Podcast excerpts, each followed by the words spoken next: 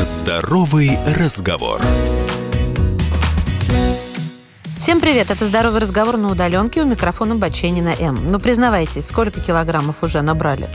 У самоизоляции в условиях пандемии коронавируса может оказаться непредусмотренный побочный эффект – эмоциональное переедание – у нас с вами регулярно появляется огромный соблазн успокоить свои нервы с помощью любимой вкусной еды. Тем более, что ее запасено немало. Но заедание тревоги и стресса способно привести к негативным последствиям как для физического, так и для психического здоровья. Я вам сейчас начну советовать, что сделать для нервов и чтобы живот не вырос. Понимаю, вам все это известно, но просто запишите и сделайте наконец-то.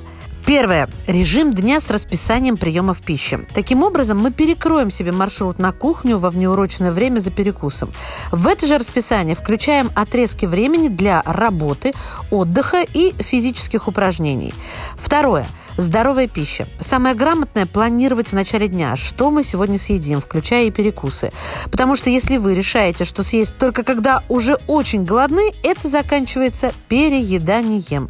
Или же, испытывая голод, вы спонтанно выбираете что-то более калорийное, чем в ситуации, когда все распланировано заранее. Но вспомните себя в такие минуты и тут же поймете, что я права. Третье. Мысли о перекусе чаще возникают, когда вам скучно. Вы раздражены, вы чувствуете себя в западне, все всеми забытый, потерянный. Старайтесь отслеживать у себя эти чувства и правильно называть их, а уж потом решать, что вы с ними будете делать. У меня срабатывает уборка, работа и прием водных процедур. Я не шучу, просто по дороге на кухню за утешением сворачиваем в ванную комнату, например. Четвертое. Едим только на кухне, ну или в столовой, если у вас такая имеется. В спальне нет, там спим. В рабочей зоне работаем, ну и так далее, с четким разделением пространства. Пятое. Теперь про сам стресс. Когда вам плохо, вы обычно думаете, что ничего не поможет, жалеем себя, горюем. Запомните, это не так.